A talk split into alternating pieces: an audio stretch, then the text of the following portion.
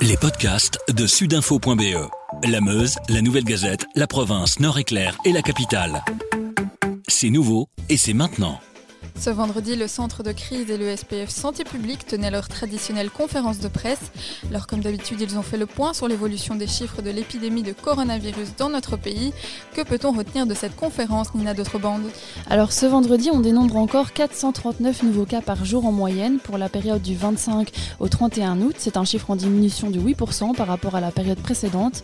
Mais il semblerait que la diminution du nombre de cas ralentisse. Selon le centre de crise, on se dirigerait plutôt vers un plateau que vers une diminution le nombre de nouveaux cas le plus important est toujours enregistré dans la région de Bruxelles-Capitale, avec 115 nouveaux cas par jour en moyenne. Là aussi, ce chiffre est en diminution, moins 11% par rapport à la période précédente. À Anvers, on déplore encore 82 nouveaux cas par jour. On observe par contre une augmentation de la moyenne hebdomadaire dans quatre provinces belges, en Flandre occidentale, dans le Brabant flamand, dans le Limbourg et en province de Liège. Alors les hospitalisations et les décès poursuivent quant à eux leur tendance à la baisse. On recense aujourd'hui encore 16 admissions et 4 décès par jour sur la dernière période. Le centre de crise s'est aussi penché aujourd'hui sur le retour des voyages durant le mois d'août et on a un premier aperçu de l'impact que les voyages ont eu sur la situation épidémiologique en Belgique.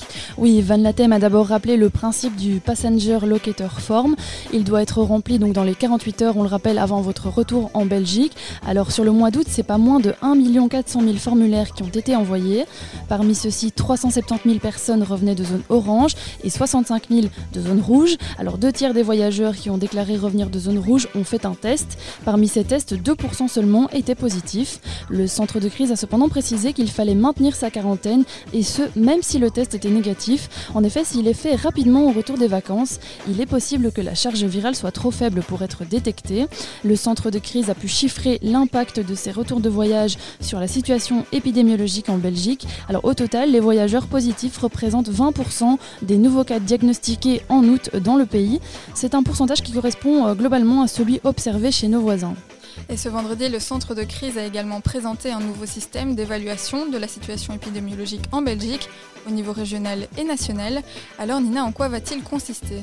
Oui, un nouveau document devrait être publié aujourd'hui. Alors concrètement, plusieurs indicateurs seront pris en compte par le groupe d'évaluation du risque. Alors forcément l'augmentation du nombre de cas, mais aussi la tendance des chiffres de l'épidémie. Donc si les chiffres diminuent ou ont plutôt tendance à augmenter, le pourcentage de tests positifs par rapport aux tests réalisés sera également pris en compte et d'autres informations complémentaires qui devraient être précisées par la suite. Alors six niveaux d'alarme ont été établis.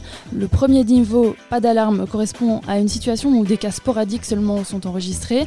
Le niveau de préalarme correspond lui à une incidence de 1 à 14 cas pour 100 000 habitants et les autres niveaux vont de 1 à 4 selon l'incidence. Alors actuellement la Belgique compte 57 contaminations pour 100 000 habitants. On devrait donc être au niveau 3 d'alarme, mais comme on le sait, la majorité des contaminations se situe à Anvers et à Bruxelles et elles pèsent beaucoup dans la balance nationale. Le centre de crise a donc décidé de ramener l'ensemble de la Belgique au niveau 2.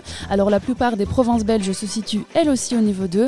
Anvers est actuellement au niveau 3 et Bruxelles se situe toujours au niveau 4. Alors en fonction de ces niveaux, des mesures seront prises euh, localement ou nationalement. Dans les écoles par exemple, on pourrait avoir des mesures spécifiques si on passe au code orange, comme la réduction du présentiel à 50% pour le secondaire. Le centre de crise a également précisé que des équipes pourront intervenir au niveau local en cas de cluster ou d'augmentation brutale. Elles mèneront des investigations pour décider des mesures à suivre et toutes ces mesures devraient être prises euh, en appui des instances locales.